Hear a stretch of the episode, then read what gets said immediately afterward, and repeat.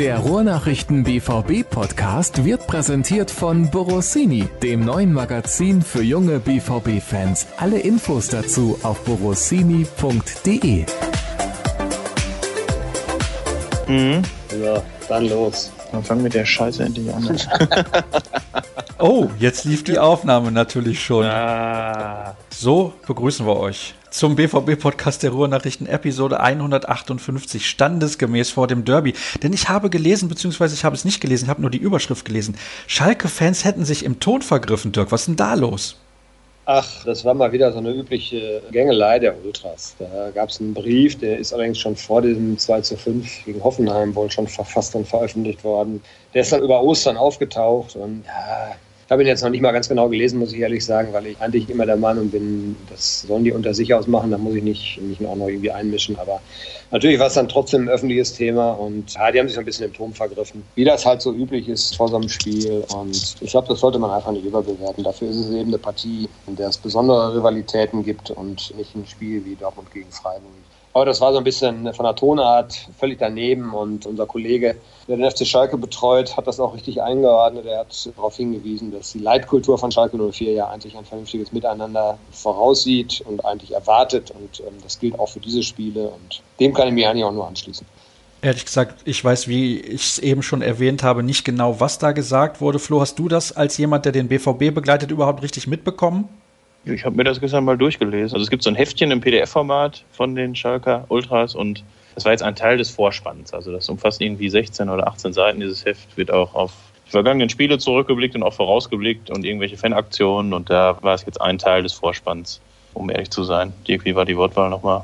Ja, ich habe es wie gesagt. Misthaufen oder ja, was und ja, noch irgendwas anderes man schenkt sich da ja auch gegenseitig nichts. Ich glaube, so ist das einfach. Ob man das gut finden muss, weiß ich nicht, aber es gehört für einige eben dazu. Und vielleicht sollten wir aber hier im Podcast versuchen, über Sport zu sprechen. Dann war das ja von Flo ein super Einstieg, ne? Ja, auf jeden Fall. Ja, dafür bin ich bekannt, oder? Ja, eben. Also ich freue mich auf eine sehr, sehr spannende und interessante Ausgabe. Später ist noch Hassan Talib Haji zu Gast bekannt von Hassans Corner und Schalke-Experte durch und durch und auch Fan durch und durch. Und der durchlebt sicherlich momentan keine so schöne Phase, aber da sprechen wir dann am Ende der Sendung noch ein bisschen intensiver drüber. Ganz kurz möchte ich mit euch beiden noch zurückblicken auf diesen Sieg in Freiburg, wo auch einige Hörer schon geschrieben haben, ja, wie kann das denn sein, nach dem 0 zu 1 sozusagen die Arbeit eingestellt und das so runtergespielt. Das hätte ja auch in die Hose gehen können, denn in den letzten Wochen, also im Prinzip mit Start der Rückrunde, hat Borussia Dortmund selten souverän gewonnen. Am Ende war es dann 4 zu 0. War der Sieg zu hoch, Flo? Ja, vielleicht ein bisschen, aber also da kann ich mit dem User jetzt nicht so auf einer Höhe diskutieren, würde ich mal sagen. Also klar war das dann nach dem 0-1, haben sie ein bisschen die Zügel schleifen lassen.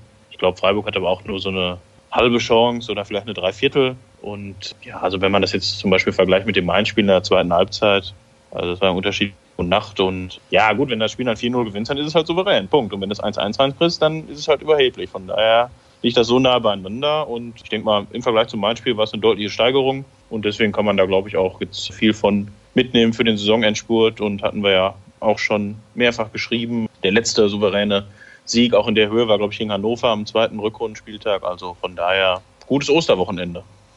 Allerdings, also es war souverän 4 zu 0, das Ergebnis sagt das ja auch aus und du hast gerade auch gesagt, Freiburg hatte nicht so viele Chancen, beziehungsweise eigentlich so, ja, so eine Halbchance, man weiß es nicht genau, wie man es definieren soll.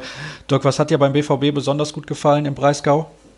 Ja, genau das, dass sie eben dann nach der Pause, ich glaube, es war auch nicht ganz leicht, weil ja doch der Wetterumschwung da war. Jetzt mag man darüber lachen, dass irgendwie 25 Grad dann auf einmal ein Problem darstellen, aber es ist eben die Umstellung, wenn man sich zurückerinnert, davor das Spiel Wolfsburg, oder nee, war das Mainz? Mainz, wo es noch so kalt war? Ich glaube Mainz, ne? Ja, 25 Grad beim Kovac, da fand es nur lustig, ne? Ja ja, ja ja ja, Aber es ist tatsächlich, glaube ich, dann so, dass einfach der Rhythmus, der Biorhythmus sich auch ein bisschen umstellen muss. Und da haben sie es gemacht, haben den Ball laufen lassen und eben, Marco Reus hat es gesagt, die Nadelstiche gesetzt, Chancen rausgespielt und dann eben auch konsequent verwertet. Und spätestens dann mit dem 2 zu 0 war es, glaube ich, entschieden. Und dann haben sie eben auch weitergespielt, haben das dritte gemacht, das vierte gemacht. Und das war eben der krasse Unterschied zu Mainz. Sie sind nie in die Verlegenheit gekommen, da unter Druck zu geraten. Und das haben sie deutlich besser gelöst als, als letzte Woche und von daher war das dann am Ende auch so souverän. Ja, und auch mal ein Spiel, wenn ich dann mal kurz reingrätschen darf, äh, wo du halt nicht bis zur 90. plus 5 da mit 117 Prozent nur noch irgendwie versuchen musst, entweder das Ergebnis über die Zeit zu bringen oder noch das entscheidende Tor zu schießen. Also ich glaube, spätestens nach 70 Minuten konntest du dann auch mal auf 85 Prozent runterfahren und das tut, glaube ich, auch mal ganz gut das war für mich das Beste an dem ganzen Spiel, dass man eben nicht so viele Kraftreserven verbraucht hat. Also gerade so Spieler wie Axel Witzel, über den wir in den letzten Wochen hier im Podcast regelmäßig gesprochen haben, weil er total ausgelaugt wirkt, der konnte da irgendwie, weiß ich nicht, 75 Prozent spielen in der zweiten Halbzeit, über weite Strecken der zweiten Halbzeit. Ja, so war es. Und ich glaube, die waren trotzdem recht müde nachher, aber ja gut, das ist ja ganz normal. Also abschenken wollten die Freiburger dieses Spiel ja auch nicht. Und da musst du auch das solide zu Ende spielen, das haben sie gemacht. Aber wie du es schon gesagt hast, die mussten nicht bis ganz an die Grenzen gehen. Und das ist jetzt natürlich im Endspurt jedes Korn, das man ersparen kann, das hilft einem auch dann weiter. Und das passt also. Eine negative Nachricht gab es in Freiburg allerdings doch. Das ist die Verletzung von Marius Wolf. Flo, bring uns doch mal auf den neuesten Stand der Dinge, auch wenn wir natürlich in dem Moment nicht mehr aktuell sind, wo wir hier auf Stopp bei der Aufnahme drücken. Das ist ja immer so. Ja, also eine genaue Diagnose gibt es nicht. Also es ist Sprunggelenk, da, ob da jetzt was gerissen ist, angerissen ist oder nur geprellt oder gedehnt ist, wissen wir nicht. Also es soll auf jeden Fall Hoffnung geben, dass er spielen kann. Ja, Lukas Piszek habe ich gerade auch nochmal, der BVB hat da in den sozialen Netzwerken ein kleines Video online gestellt. Also Piszek steigert auch das Pensum, äh, hat er am Sonntag auch schon gemacht, im Anschluss an das Reservistentraining. Und ja, also ich denke mal, dass es für das eine Spiel da vielleicht geht gegen Schalke, aber spätestens in Bremen sind dann, glaube ich, die Optionen Piszek und Wolf wieder da. Von daher wird es jetzt ein Wettlauf mit der Zeit. Wie gesagt, wir wissen nicht, was er hat, deswegen können wir es nicht klar beurteilen, aber für ein Spiel, denke ich mal, und gerade, oder ja, auch wenn es Schalke ist oder gerade weil es Schalke ist, also jetzt nicht, wie man es drehen will, aber ich denke mal nicht, dass Schalke mit acht Mann angreifen wird hier in Dortmund. Also werden sich erstmal hinten reinstellen und möglichst lange versuchen, die Null zu halten. Von daher wird es für das eine Spiel dann wahrscheinlich auch ohne Rechtsverteidiger oder ohne nominellen Rechtsverteidiger gehen. Marius Wolf ist das ja eigentlich auch nicht. Ich wette eine Packung Haribo Pfirsiche, Flo, dass, und da kann Dirk jetzt gerne was zu sagen, Pischek am Samstag spielen wird. Ach, ich bin mir nicht sicher. Man hat diese Nummer ja in, in München so genau gehandhabt und ist da eigentlich böse mit auf die Nase gefallen. Jetzt nicht unbedingt, weil er nicht hundertprozentig fit war, sondern weil es vielleicht dann auch tatsächlich zu früh war. Und ich glaube, es kommen dann Spiele in Bremen natürlich vor allen Dingen. Das könnte ein Schlüsselspiel jetzt auch am Endspurt werden auch dann danach noch Heimspiel Düsseldorf in Gladbach. Also es sind noch drei Aufgaben und ich glaube, man möchte ihn richtig gesund auf dem Platz haben. Und ich weiß nicht, ob man dieses Risiko nochmal eingehen wird. Wenn der Gina jetzt nicht Schalke heißen würde und da unten stehen würde und auch, sagen wir mal, vom Kopf her nicht Bundesliga-fähig und auch von den Beinen natürlich im Augenblick auch nicht, ist, wenn das dann irgendwie ein Spiel wäre, keine Ahnung, Leverkusen, Leipzig, Bayern oder sowas, dann würde man das vielleicht riskieren. Ich bin mir nicht sicher. Ob, das werden die aber dann entscheiden müssen und man weiß jetzt natürlich auch nicht, wie er sich fühlt, wie er diese Einheiten jetzt, wo die anderen Freiheiten, der wird sicherlich durchtrainiert haben, wie er das genutzt hat und wie sein Körper eben darauf reagiert hat. Ich glaube, man kann es Samstag, das hat Flo auch gerade gesagt, sicherlich auch anders lösen. Da kann ich auf die Seite zu ziehen, das ist nicht die ideale Variante, aber das dürfte gegen Schalke, glaube ich, funktionieren. Und von daher glaube ich null Risiko. Das ist, glaube ich, die Tendenz. Und wenn es geht, wenn wir ihn da sehen werden, dann ist er, glaube ich, auch soweit. Andersrum dann eben aber auch nicht. Und wie gesagt, individuell trainiert. Heute ist Mittwoch. Ja, er also. ist lange raus. Er hat ja dann auch nach München im Prinzip auch erstmal wieder gar nichts gemacht. Und wenn man überlegt, das Ganze geht jetzt schon seit Februar ja bei ihm, das ist schon ein Stück und man verliert jede Woche und das holt man sich nicht innerhalb von zwei, drei Trainings zurück. Also das ist, wenn es so leicht wäre, Bundesliga zu spielen, dann könnten es viel mehr Leute. Das, von daher weiß ich nicht. Also ich bin da skeptisch bei Piszczek. Und was Wolf angeht, können wir nicht sagen. Also das Außenband hat was abbekommen. Soweit hat sich das Michael Zorker entlocken lassen. Ob das nun gerissen oder stark gedehnt ist, ist dann, glaube ich, auch egal. Das wird dann eh getaped, aber es muss einfach vom Schmerzempfinden gehen und man hat jetzt gesehen, er hat es ja dann nochmal versucht und da konnte er gar nicht mehr spurten und gerade auf der Position, da musst du voll da sein und sonst, sonst funktioniert es nicht und sonst macht es auch keinen Sinn. Das heißt, im Endeffekt fallen alle drei Rechtsverteidiger aus und alle anderen sind fit? So könnte es kommen. Ne? Muss man halt wirklich mal abwarten. Ich glaube auch nicht, dass uns Lucien Favre dann am Donnerstag bei der Pressekonferenz viel mehr verraten wird. Bitte? Wettlauf gegen die Zeit und das wird sich vielleicht am Samstagmorgen beim Anschwitzen entscheiden. Aber das Szenario ist nicht so unwahrscheinlich. Na gut, also da muss Borussia Dortmund wahrscheinlich gegen Schalke ohne Rechtsverteidiger auskommen und du hast ja gerade schon angedeutet, Manuel Kanji dann da die Alternative Nummer eins, um dort auszuhelfen. Das hat er in der Vergangenheit schon auch mal gespielt und auch auf der Linksverteidigerposition hat er auch schon mal gespielt. Also er weiß durchaus, wie auf der Außenbahn zu agieren ist und Dann kommen wir mal zu den Hörerfragen und die beschäftigen sich auch noch mit ein paar anderen Themen, die wollen wir kurz abarbeiten und dann natürlich unseren Fokus voll auf das Derby legen. Könnt ihr was zur Arbeit von Sebastian Kehl sagen? Was macht er genau und wie macht er sich?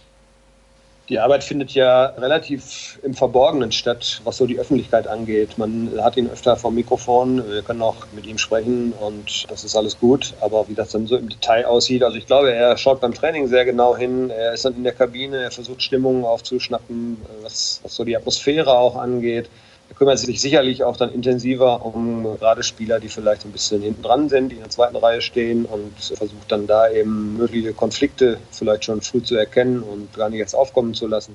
Also das ist so eine Detailarbeit, die schwer zu beschreiben ist, glaube ich. Und das ist viel so ein Gefühl entwickeln, wie die Stimmung in der Kabine ist, welche Probleme es vielleicht gerade so in der Mannschaft gibt. Mit Spielern einfach mal sprechen, denen einen Ort zu geben, dass sie einfach das Gefühl haben, sie können mit irgendwelchen Dingen, die sie beschäftigen, auch beim Verein irgendwie mal Gehör finden.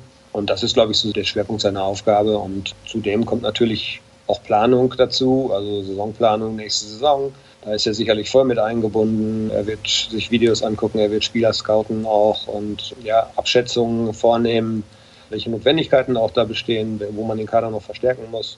Also das ist sehr komplex. Was jetzt die reine Arbeit so als Schnittstelle zwischen Mannschaft und eben Vereinsführung angeht, ist es, glaube ich, eben wichtig, dass er immer beim Training ist und das ist so und dass er einfach ganz nah an der Mannschaft ist und versucht, ein Gefühl zu entwickeln, was gerade los ist im Team. Und ich glaube, diese Arbeit löst er, glaube ich, ganz gut. Man hört zumindest jetzt nicht nach außen hin so, dass es viele Differenzen und Konflikte gibt.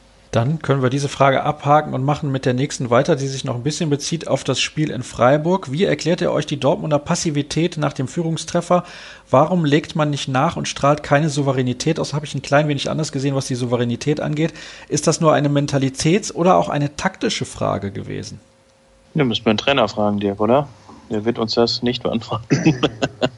ja, oder? Ich glaube, also ich glaube, es ist eine, eine ganz normale Geschichte. Du gehst sehr, sehr früh in Führung und vielleicht spürst du auch in dem Moment, dass dieser Gegner jetzt nicht unbedingt ja, diese Offensivpower hat. Wir hatten ja auch viele Verletzte, Petersen ja nur der einer davon, um dich ernsthaft in Gefahr zu bringen. Das ist eine gewisse Gefahr, dass man einfach zwei, drei Prozent nur nachlässt und der Gegner dann eben stärker wird. So ist es ja im Prinzip auch gekommen. Aber was mir dann eben gefallen hat, war, dass sie dann doch wieder in den nächsthöheren Gang geschaltet haben, direkt nach der Pause versucht haben, eben nachzulegen und dann war das Ding relativ schnell durch. Und ich glaube, es ist ein ganz normaler Vorgang, dass man, wenn man dann in Führung geht, vielleicht auch erstmal sich sortiert und guckt, wie reagiert der Gegner da jetzt drauf und nicht mit Hurra nach vorne spielt, um unbedingt dann sofort das zweite Tor zu machen. Also das ist, glaube ich, eine ganz normale Geschichte. Und das war ja auch der Unterschied zum meinem Spiel, weil aus dem Schlendrian kamen sie dann im Prinzip nicht mehr raus. Zu Beginn der zweiten Halbzeit und sie wurden immer weiter nach hinten gedrängt und wir dachten uns ja, irgendwann muss doch jetzt auch mal was kommen. Klar waren irgendwie zwei, drei Konter dabei, aber dafür, dass es ein Heimspiel gegen Mainz war, war die zweite Halbzeit da schon sehr enttäuschend und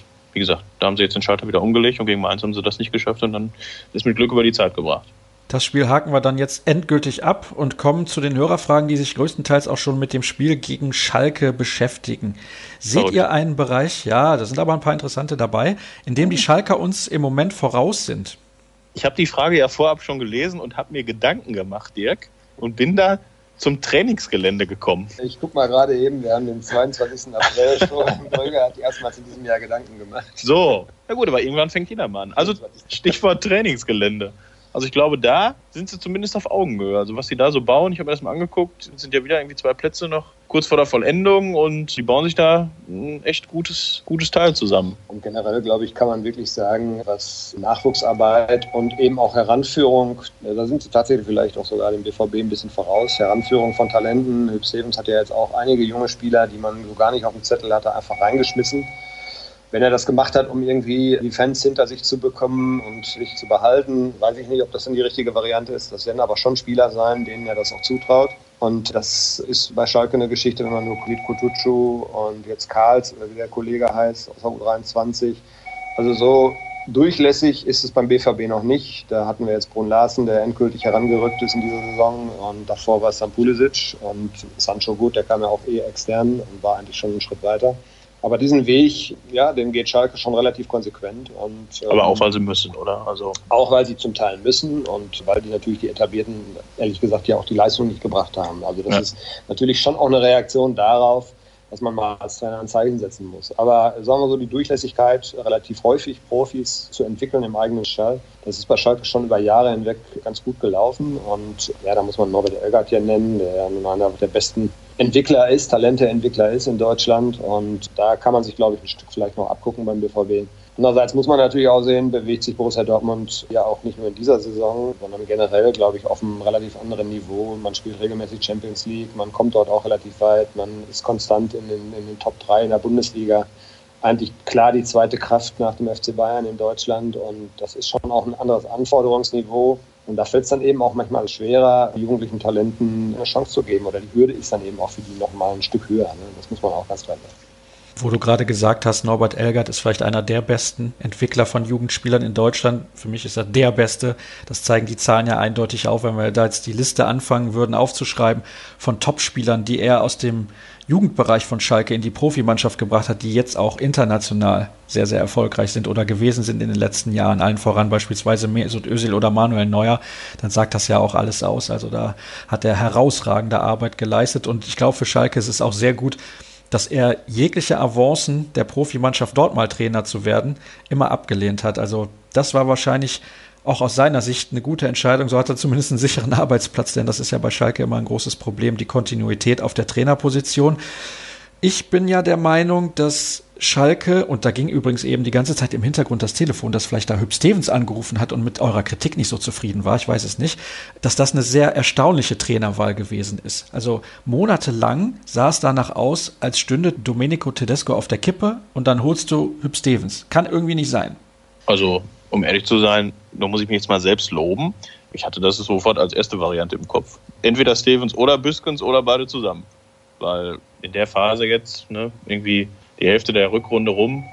Ach, da ruft Hub Stevens wieder, wieder. Ja, ja. Hier gehst mal kurz ran. Wir gehen beim Hüb aber nicht dran. Beim Hüb, genau. Wir sind ja schließlich in der Dortmunder Zeit. Den blockieren wir gleich erstmal die Nummer. Ja, also, das geht gar nicht, ey. einfach hier anzurufen. Nee, also wie gesagt, für mich war es eigentlich die erste Wahl und ja, so kam es dann auch, was das jetzt gebracht hat.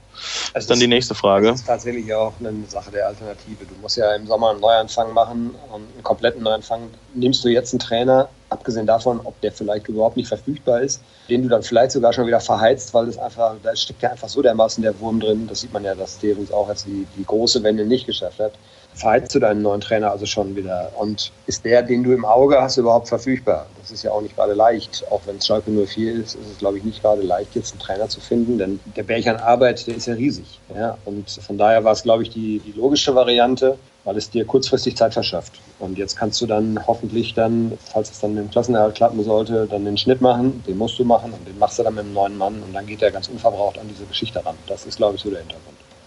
Also ich weiß nicht, ob die Maßnahmen von Hub Stevens noch funktionieren. Der ist jetzt, ich will nicht sagen, lange aus dem Fußball raus, aber eigentlich ist es so. Und bei seinen letzten Trainerstationen hat er auch nicht komplett überzeugt. Von daher, gut, er hat eine Schalker Vergangenheit, ist, glaube ich, Schalkes Trainer des Jahrhunderts, wenn ich das richtig im Kopf habe, und ist natürlich auch derjenige gewesen, der im Hintergrund in letzter Zeit auch ein bisschen mitgearbeitet hat. Und von daher lag das durchaus nahe, das ist richtig, aber ich bleibe dabei. Also irgendwie ist die Lösung nichts Halbes und nichts Ganzes. Und ich bin sehr gespannt, wen Schalke dann im Sommer oder wahrscheinlich schon vorher, also aus Sicht von Schalke natürlich hoffentlich vorher, als neuen Trainer präsentieren wird. Ist ein Was hättest du denn gemacht? Das ja? ist ja die Frage. Was hättest du denn gemacht? Die Alternative ist einfach, glaube ich, nicht da. Ich hätte natürlich gar nichts gemacht, weil ich würde nie für Schalke arbeiten. Ja. Ja, virtuell. Es gibt ja Fantasy Manager. Oh, ja. Da hättest du ja dann vielleicht mal in der Situation reagieren können. Und was hättest du denn dann gemacht? Ja, dann, wer war denn auf dem Markt? Wen hättest du denn holen können? Ich hätte mit Domenico Tedesco bis Saisonende weitergearbeitet. Oh, das ging aber, glaube ich, nicht mehr. Das ging, glaube ich, tatsächlich nicht mehr. Aber, aber die Ergebnisse ich, seitdem sind ja auch so schlecht, dass man sagen kann, mit Tedesco wären sie nicht gewonnen. schlechter gewesen. Ja, das mag so sein. Also rückblickend ist das jetzt vielleicht so. Aber in der Situation damals, wo sie es dann tatsächlich gemacht haben, glaube ich, musste man reagieren, weil einfach man sich ansonsten auch den Vorwurf hätte aussetzen müssen, einfach das Ding tatenlos gegen die Wand gefahren zu haben. Also ich weiß es nicht. Ich bin ja auch kein Freund von schnellen Trainerwechseln, aber irgendwann wenn du spürst, glaube ich auch, dass der Trainer diese Mannschaft gar nicht mehr erreicht. Wenn einfach die Widerstände innerhalb der Mannschaft so groß sind, dann musst du reagieren. Das war ja unter Peter Bosch zum Beispiel. Wie lange hat Dortmund gewartet, damals den Trainer dann doch zu entlassen? Aber nach diesem Spiel, damals Bremen war es ja, ging es eben nicht mehr anders. Dann hat man reagiert. Ja, und auch da war es immer eine Frage der Alternative. Wenn du so eine Entscheidung triffst, ist immer die Frage der Alternative. Peter Stöger wäre verfügbar gewesen, ja, möchte ich an dieser Stelle hat, sagen. glaube ich, in Wien gesessen und auf einen Schalker Anruf gewartet, aber die hatten, ja. glaube ich, die Nummer nicht und die wollten. Hätten sie uns mal gefragt. Die wollten den Aki nicht anrufen. Da waren sie, waren sie vielleicht zu fein für. Ich weiß es nicht, keine Ahnung. Nun gut, kommen wir wieder zu ernsten Themen. Und zwar würde René gerne wissen, ist ein 4-1-4-1 nicht die beste Variante gegen Schalke 04? Also volle Power. Das kannst du ja auch in 4-2-3-1, was jetzt ein bisschen offensiver ausgerichtet ist, offensiv spielen. Und also, das würde ich jetzt nicht nur am System an sich festmachen. Kommt natürlich darauf an, auch wer spielt. Ich meine, bei Dortmund in Bezug auf Samstag gibt es jetzt, glaube ich, nicht so viele Fragezeichen. Also da wird sich zum Vergleich zum Freiburg-Spiel nicht viel ändern. Also das kann in beiden Systemen sehr offensiv sein. Glaube auch, dass die Schnittmengen dieser Systeme ja durchaus sehr groß sind. Also man hat da fließende Übergänge. Man reagiert ja ohnehin im Spiel, wenn man dann auch sieht, wie der Gegner taktisch agiert. Ob Schalke jetzt zum Beispiel mit einer Fünferkette versucht gegen den Ball, kann man durchaus erwarten, dass es so passiert. Sie werden schon versuchen, den Laden hinten erstmal dicht zu machen. Ähm, da brauchst du natürlich, vor allen Dingen außen, brauchst du natürlich schnelle Leute, du brauchst viel Power und schnelles Spiel. Also ich weiß nicht, ich würde das nicht ausschließen, aber du musst natürlich vor allen Dingen gucken, dass du auch erstmal hinten sicher stehst. Wenn du wieder anfängst und musst Gegentoren hinterherlaufen und damit hat er nun eigentlich auch reichlich Gegentore bekommen, dann wird es schon wieder schwierig, dann kommt auch vielleicht diese Kopfgeschichte wieder mehr zum Tragen. Du hast 90 Minuten Zeit, um das Spiel gegen Schalke 04 zu gewinnen und du wirst in einem 4-2-3-1 auch deine Chancen kriegen. Ich glaube nicht, dass das davon wirklich abhängt. Man muss nicht auf Teufel komm raus in den ersten 30 Minuten schon dieses Spiel entscheiden. Ja, das, das ist der Punkt. Und die Frage ist, ob Schalke stabil genug ist, um 90 Minuten null halten zu können. Das ist in den letzten Spielen überhaupt nicht gelungen. Von daher glaube ich, dass auch Borussia Dortmund in jedem System eine Chance bekommen wird. Andererseits kannst du natürlich auch so sehen, wenn du schnell führst, irgendwie nach zehn Minuten, dann kriegt Schalke natürlich auch, Schalke auch große Probleme. Ja. Ne? Dann kannst du auch auseinanderfallen und dann gewinnst ja, du das Ding vielleicht 6-0. Es gibt Argumentation für, für alle sicher. Ja, ich bin der Meinung, eine 4 0 Führung zur Halbzeit wäre ein sicherer Sieg. ja, ja, diesem Samstag ja. Mal, wann ist das schon mal passiert? Ne? Wer hat schon mal zur Halbzeit 4-0 geführt und dann noch verloren? Gefühlt verloren zumindest damals. Gefühlt verloren, ja. ja. Gefühlt verloren. Glaubt ihr, die Schalker werden alles reinwerfen, um dem BVB die Meisterschaft zu versauen? Ich kann mir vorstellen, beziehungsweise er kann sich nicht vorstellen, so ist es richtig, schreibt Gregor, dass sie plötzlich so eine massive Leistungssteigerung hervorrufen können. Also ausschließen würde ich ja gar nichts. Dafür haben wir, glaube ich, schon alle zu viel erlebt bei Fußballspielen, aber die Wahrscheinlichkeit liegt jetzt eher so bei 0,4 Prozent, glaube ich, dass Schalke da über sich hinauswächst, alles raushauen, um die Meisterschaft zu vermiesen. Also gehen wir den Kader durch und fragt ihn mal, wer da sich an 2007 erinnern kann und wie die Konstellation war. Ich glaube, das ziehen jetzt viele, auch wir, dann gerne heran, weil die Konstellation halt irgendwie ein bisschen ähnlich ist, aber hm, ja. Da sieht man wirklich, das ist eine Frage aus der Fansicht. Mhm. Natürlich weiß jeder Fan noch, wie es 2007 war und auch alle Schalke-Fans werden sich daran erinnern, aber wie Floris schon sagte, wer spielt denn von damals noch überhaupt bei Schalke? Ich glaube niemand glaube nicht, ne? da Övelis und Co. jetzt weg sind und Hermann war, glaube ich, damals auch nicht im Tor. Ne? Ist ja egal. Auf jeden Fall, das ist, glaube ich, eine Fan-Diskussion. Die Spieler, das hat er richtig gesagt, das sind Profis, die ja denken schon, was weiß ich an was. Vielleicht denken die ja schon an ihren Sommerurlaub. Also sie denken hoffentlich daran, dass sie den Klassenerhalt noch sichern müssen. Das ist, glaube ich, deren vordringliche Motivation, Dortmund die Meisterschaft zu versauen. Ich glaube, dafür sind das viel zu weit gereiste und die kommen aus allen Ländern und da haben die so dieses Derby-Feeling vielleicht zum Teil mal irgendwie eingehaucht bekommen, aber ich glaube, das ist in der Mannschaft kein Thema.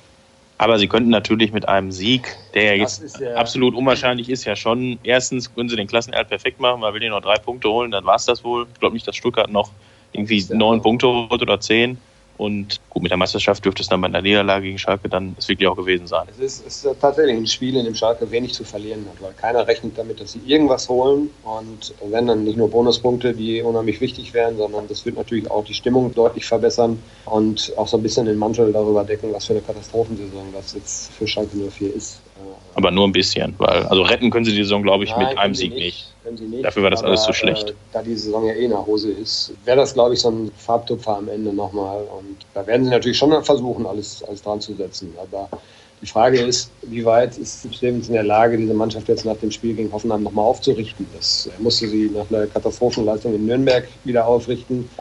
Wir haben es eigentlich recht ordentlich gemacht. Dann, äh, ich glaube, wie viele Chancen hatte Hoffenheim? Sechs. Und darauf machen sich fünf. Das erzählen sie jetzt aber auch schon seit einer Woche, dass sie da gar nicht so schlecht waren. Waren sie ja auch nicht. Aber wenn du dann 5-2 verlierst, hast du dann auch nicht so viele Argumente. In ne? Verhältnisse war das ein ordentliches Spiel in der ersten. Dann gleich die erste Chance ein Gegentor und dann hat man aber auch gesehen, wie, wie dünn eben dieses Nervenkostüm dann ist. Ja, und das, also das ist, glaube ich, auch ein Ziel, was Dortmund haben wird, eben irgendwann auf dieses erste Tor zu gehen und dann glaube ich, wird Schalke nicht mental auch nicht in der Lage sein. Fußballerisch ohnehin nicht, aber auch mental nicht in der Lage sein, dann nochmal zu kontern. Also es soll jetzt nicht überheblich klingen, aber muss man sich aus BVB-Sicht irgendwelche sportlichen Sorgen machen, wo Schalke momentan irgendwie gefährlich ist, was die besonders gut machen? Weil wenn wir ganz nüchtern die Sache betrachten, eigentlich nicht. Und das ist auch ein bisschen gefährlich. Ein bisschen, ja. Und ich glaube, dass bei Schalke oder bei den Schalker Fans auch, glaube ich, die Angst von der Blamage höher ist, als dass sie eine Sensation schaffen. Mir fällt nichts ein. Dirk? Nee, wenn man die Positionen durchgeht, was das 1 gegen 1 angeht, im direkten Vergleich der Spieler, braucht man sich, glaube ich, wenig Sorgen machen, weil die Qualität einfach jetzt im Moment nicht abrufbar ist. Also da gibt es ja Spieler, die durchaus besser Fußball spielen können, aber sie können sie im Moment nicht abrufen, das ist der Punkt. Und was das Gefüge angeht, glaube ich auch nicht. Also da ist ja keine geschlossene Mannschaft auf dem Platz. Also wenn ich da nochmal was Aktuelles einwerfen darf, gerade lief hier schon wieder bei Twitter, Bentaleb wieder zu U23 versetzt. Das ist ja auch so ein, ne, was halt jetzt seit dem Stevens da ist, dann hin und her, aber es nutzt sich ja auch ab und. Nabil Bentaleb, wenn ein Spieler, ja. der diese Mannschaft führen kann, hat er ist, bewiesen. Aber ist aber zumindest ein Spieler, der zocken kann, ne? Klar.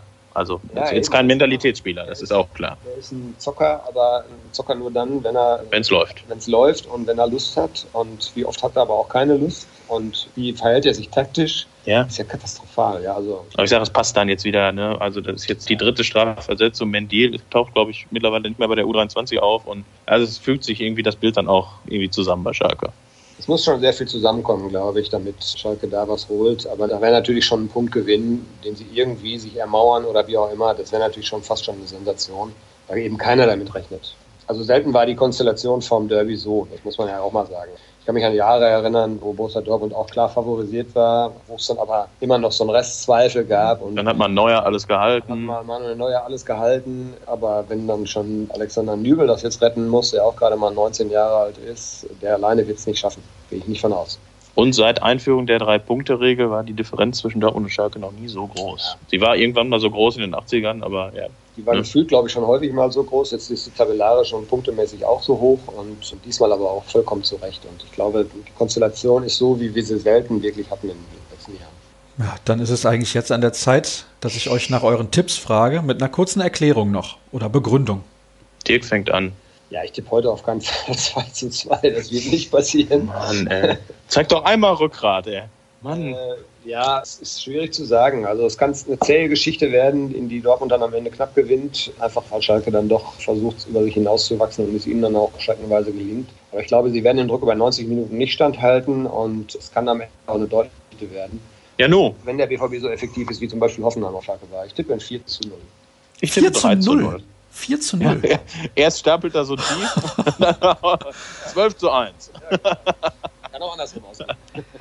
Aber also Dirk, 3 zu ja. Die Frage ist ja an der Stelle, du hast zuletzt häufiger mal beim BVB Journalistentipp gewonnen im Medienzentrum. Ja. Wirst du dann am Samstag auch ein 4 zu 0 ja. eintragen? Das kann ich gerne machen. Häufiger war zweimal. Also da hat der Kollege Pflege sich ein bisschen so gedanklich verirrt. Es war tatsächlich so, dass ich vorher einmal gewonnen hatte, aber dann in den fünf Jahren vorher, seitdem es das glaube ich gibt, oder sieben Jahre, auch noch nie. Von daher war das jetzt zweimal relativ dicht aufeinander, aber auch nicht mehr. Wenn es am Samstag funktioniert, kann man bei Bini die nächsten Lottozahlen käuflich erwerben. Oh, Dirk, da wäre ich interessiert. Kostet genau. Eine Million, ein Tipp. Und schöne Grüße an den Kollegen Jören, der kauft sich von dieser Superkarte für die Tankstelle immer zwei Päckchen Zigaretten und einen Schokoriegel. Also um jetzt keine Schleichwerbung zu machen. Also er tankt nicht. Ja. Aber er hat ihn auch ein oder zweimal jetzt gewonnen. Da muss ich aber ehrlich sagen, also da könnte er auch auf den Schokoriegel getrost verzichten, weil der ist halt ungesund. Ja. Der ist ungesund, genau. Ja. ja. Das haben wir letztes Mal schon festgestellt. Solange du dann aus der Solinger Haribo-Fabrik noch irgendwie was beispielst. Die Restbestände. Demnächst, dann äh, auch verzichten wir auf den Schokoriegel. Ja. Da ist immer gut was übrig. So viel kann ich sagen. Ich danke euch recht herzlich, dass ihr mir zur Verfügung gestanden habt. rn-florian bei Twitter oder dirkrampe rnbvb und die beiden Kollegen schmeiße ich jetzt raus und quasi der fließende Übergang lässt mich den nächsten Gast begrüßen, nämlich Hassan Talipaji. Hallo Hassan. Hallo Sascha, grüß dich. Hallo in die Runde. Also, es ist na nun mal so, da müssen wir ehrlich sein. Ich frage ja gerne meine Gäste, wie geht's? Was ist los? Ja, wie ist die Stimmung? Haus raus. Wie ist deine Stimmung momentan vor dem Derby? Ich denke, sie könnte besser sein. Ja, sie könnte definitiv besser sein. Leider geht es dem FC Schalke 04 aktuell überhaupt nicht gut. Viele Querelen, Ergebniskrise und dann hast du auch noch eine Mannschaftskrise irgendwie so. Ne? Heute ist rausgekommen, dass Schalke 04 Nabil Bentaleb erneut in die U23 schickt, also dass sie ihn da erneut strafversetzen müssen. Ja, so wie man das liest, aus einem bestimmten Grund, und zwar der hat einen Sprachkurs geschwänzt. Und da wird er Hamza Mendile begegnen. Und Hamza Mendil hat, glaube ich, Zahnarzttermine geschwänzt. Also da haben die Vereinsmitarbeiter dafür gesorgt, dass die Zahnarztpraxis länger aufbleibt und der ist dann halt einfach nicht dahin gegangen. Und das sind so Disziplinlosigkeiten, die zuvor Domenico Tedesco durchgehen lassen hat, wo er ein bisschen zu lasch mit der Mannschaft umgegangen ist. Und Hüb Stevens macht das halt einfach nicht. Und deswegen ist das jetzt aktuell so, wie es ist. Das sind keine guten Vorzeichen fürs Derby, ehrlich gesagt. Aber das ist auch rein sportlich, haben wir da keine guten Vorzeichen fürs Derby. Man glaubt ja oder man denkt ja, und das ist auch völlig legitim, dass das so ist, dass das da am Samstag um 15.30 Uhr im Westfalenstadion eine eindeutige Nummer wird. Und ich glaube das ehrlich gesagt auch. Also das hört sich so an, als hättest du sehr, sehr wenig Hoffnung, denn die sportlichen Leistungen auch in den vergangenen Wochen, auch seit der Trainerentlassung von Tedesco, das habe ich eben im Podcast schon gesagt, die waren alles andere als überzeugt. Also Hüb Stevens ist gekommen und ich habe das eben so ein bisschen kritisiert. Man hat monatelang an Tedesco festgehalten, weil es hat sich ja so ein bisschen angedeutet, dass er irgendwann entlassen wird. Dann entlässt man ihn, dann kommt Stevens. Aber außer diesen Disziplingeschichten, dass er richtig durchgreift, habe ich kaum Verbesserungen gesehen bei Schalke 04. Ist das bei dir anders? Ja, das ist so, dass die Mannschaft halt einfach nicht funktioniert. Und Hüb Stevens hat versucht, sie zu stabilisieren. Das war ja bei Domenico Tedesco ein kompletter Abwärtstrend. Wir haben gegen uns 3-0 eine gekriegt in Mainz. Danach haben wir 4-0 zu Hause gegen Fortuna Düsseldorf verloren. Dann das 7-0 in Manchester. Also es ist da ein klarer Abwärtstrend gewesen. Wir haben einfach viel zu viele Gegentore gefressen und sowas. Und Hüb Stevens hat das ein bisschen stabilisieren können in der ersten Zeit. Wir haben vier Punkte mit ihm geholt und das waren, glaube ich, vier wirklich überlebenswichtige Punkte in diesem sehr, sehr stockigen Abstiegskampf. Und das war halt einfach sehr, sehr wichtig. Jetzt haben wir sechs Punkte Vorsprung auf den VfB Stuttgart. Wir profitieren natürlich auch davon, dass der VfB und dass auch die Mannschaften darunter wie Hannover 96 oder Nürnberg es auch nicht wesentlich besser machen. Davon profitieren wir natürlich. Aber es ist so, dass die Mannschaft einfach nicht funktioniert und dafür gibt es viele detaillierte Gründe. Die kann ich hier gar nicht alle auflisten, da kommen wir mit der Zeit leider nicht hin. Ja, und jetzt haben wir dieses Spiel gegen Hoffenheim gehabt, was wir 2-5 verlieren. Und das ist natürlich auch wieder so ein richtig herber Nackenschlag gewesen. Man merkt der Mannschaft halt einfach an, dass sie total verunsichert ist. Und das ist so, also ich sehe das dann auch so ein bisschen vergleichbar, nicht auf dieser Ebene mit Abstiegskampf oder so, aber in diesem Verunsicherungslevel oder wie ich das nennen möchte. Das ist so ähnlich wie bei Borussia Dortmund in der letzten Saison. Ne? Da war das ja halt auch so, dass die Mannschaft wenig Selbstvertrauen ausstrahlte, dass wenn sie mal ein Gegentor kassiert hatte oder sowas, dass das Ganze dann in sich zusammenfällt. Das haben wir bei dem Derby gesehen, dem 4-4 haben wir das gesehen und wir haben das auch bei dem 2-0-Sieg von Schalke 04 gesehen.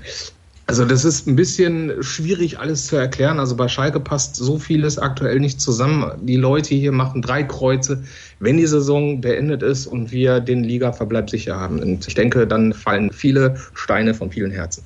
Bevor wir dann gleich noch kurz konkret über das Spiel sprechen und deine Erwartungen für das Wochenende, wobei du das ja schon so ein bisschen angedeutet hast.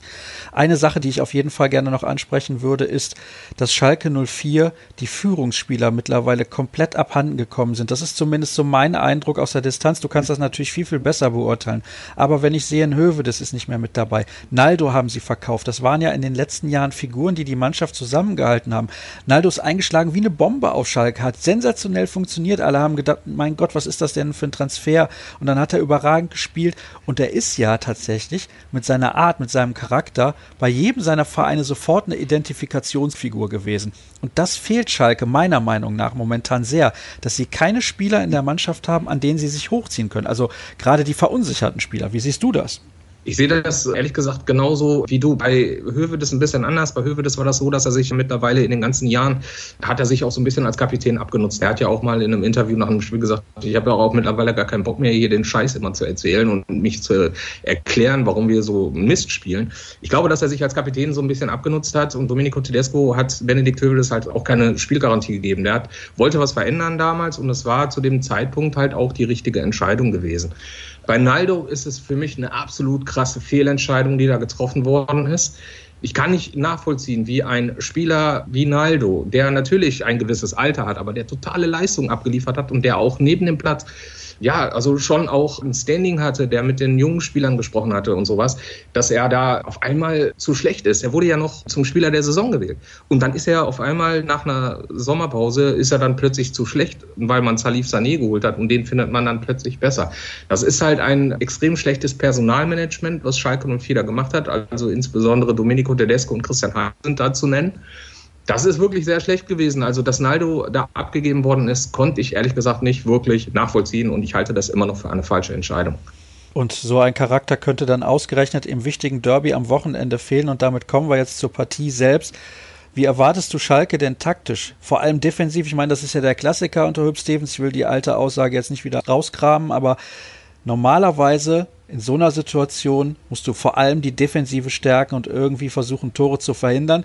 Das könnte funktionieren, glaube ich zwar nicht, könnte aber, aber wo ich mich schwer tue, ist daran zu glauben, dass Schalke Tore schießen kann. Das ist genau das Ding. Also ich frage mich, wer bei uns das Tor machen soll. Also wir sind ja offensiv, spielt Schalke 04 einfach grottenschlecht. Also man kommt schon ins letzte Drittel rein, aber dann gehen, wenn es dann um den letzten Pass geht oder dem Pass davor, dann fehlen die Ideen und da ist Schalke auf jeden Fall auch so ein bisschen lethargisch. Also das haut da nicht wirklich hin. Also zwei, drei Tore schießen jetzt beim Derby, das wird, denke ich mal, nicht passieren. Ich denke, dass man auf jeden Fall versucht, kompakt zu stehen. Ich glaube auch auf jeden Fall wesentlich, wesentlich defensiver, als das in der Hinrunde der Fall gewesen ist. Da war man noch im eigenen Stadion. Da hat man zwar auch versucht, kompakt zu stehen, aber ich glaube, dass das eine richtige Abwehrschlacht für Schalke 04 werden kann am Samstag, weil die sich komplett hinten reinstellen. Ich kann mir auch nicht vorstellen, dass Hüb Stevens da großartig versucht, irgendeine Überraschung zu machen oder sowas. Da versucht selber irgendwie großartig mitzuspielen. Da ist man auf Sicherheit aus und wird sich da extrem zurückziehen. Also ich denke, dass Borussia Dortmund, also die Mannschaft um Marco Reus, Jaden Sancho und sowas alles, dass man da versucht, denen nicht viel Platz zu geben. Das ist ja auch in der Hinrunde hat das schon nicht geklappt. Da hat Jaden Sancho, wie ich fand, sehr gut gespielt. Also Schalke wird da versuchen, die Null so lange wie möglich zu halten. Es gab in der Vergangenheit das ein oder andere Derby, wo Schalke 04-0-0 gespielt hat, mit Manuel Neuer im Tor, mit Ralf Fährmann im Tor. Mit Lars Unerstall hat man das letzte Mal 2-1 gewonnen. Das ist der letzte Auswärtssieg gewesen. Man braucht auf jeden Fall eine gute Torwartleistung. Und Alexander Nübel ist aktuell in einer sehr, sehr guten Phase. Ihm wird natürlich auch Hüb Stevens wieder das Vertrauen schenken. Und da müssen wir gucken. Also es muss schon, ehrlich gesagt, sehr viel zusammenkommen, damit Schalke da einen Punkt holt. Auch hier im BVB-Podcast, muss ich sagen, würde ich jetzt gerne noch etliche Fragen stellen zu Schalke 04, weil es einfach sehr spannend und interessant ist. Erstens, was du zu sagen hast und zweitens das Thema generell. Aber wir wollen nicht allzu sehr ausufern. Und du hast es natürlich nicht mitbekommen, was die Kollegen getippt haben. Dirk Krampe hat gesagt 4 zu 0 für Borussia Dortmund. Florian Gröger, der war ein bisschen zurückhaltender, hat 3 zu 0 getippt. Was sagst du A zu solchen Tipps und B, was ist dein eigener Tipp fürs Wochenende? Ich halte die Tipps ehrlich gesagt realistisch von den beiden. Ne? Also ich glaube schon, dass es so eintreffen kann.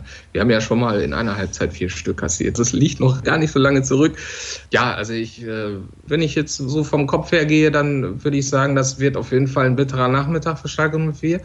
Wo ich dann sage, also wir werden da so 3-0, 4-0, gehen wir da unter, wenn wir so eine Leistung abliefern wie in den letzten Wochen. Mein Herz ist natürlich, ich bin Schalker, ne? Und mein Herz würde natürlich sagen, wir gewinnen da 1-0 und haben mega Dusel. Ne? Also ich hätte nichts dagegen, wenn wir da den total unverdientesten Sieg, den jemals in der Fußballgeschichte gegeben hat, weil die andere Mannschaft so viel besser war, da einfahren. Da hätte ich ehrlich gesagt nichts gegen, Sascha. Ja, das kann ich mir sehr gut vorstellen, dass das so ist. Aber es ist interessant, dass auch du sagst, du gehst von einem Sieg der Schalker absolut nicht aus und du glaubst auch, dass Borussia Dortmund hoch gewinnen wird. Naja, also wir haben eindeutige Tipps bekommen, liebe Hörer, in der heutigen Ausgabe des BVB-Podcasts der Ruhrnachrichten. Ein paar technische Probleme hatten wir auch, das bitte ich zu entschuldigen, aber ich hoffe, der Inhalt, der hat es wettgemacht und Hassan könnt ihr bei Twitter folgen unter Hassans Corner und da gibt es einige interessante Einblicke in das Leben eines Schalke-Fans und rund um Schalke 04. Das kann ich euch versprechen. Und alle weiteren Infos rund um Borussia Dortmund und das Derby am Wochenende gibt es unter ruhrnachrichten.de.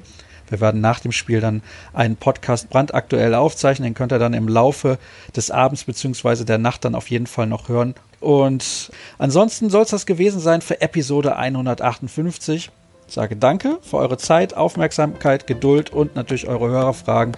Wir hören uns dann in ein paar Tagen wieder. Bis dann. Tschüss.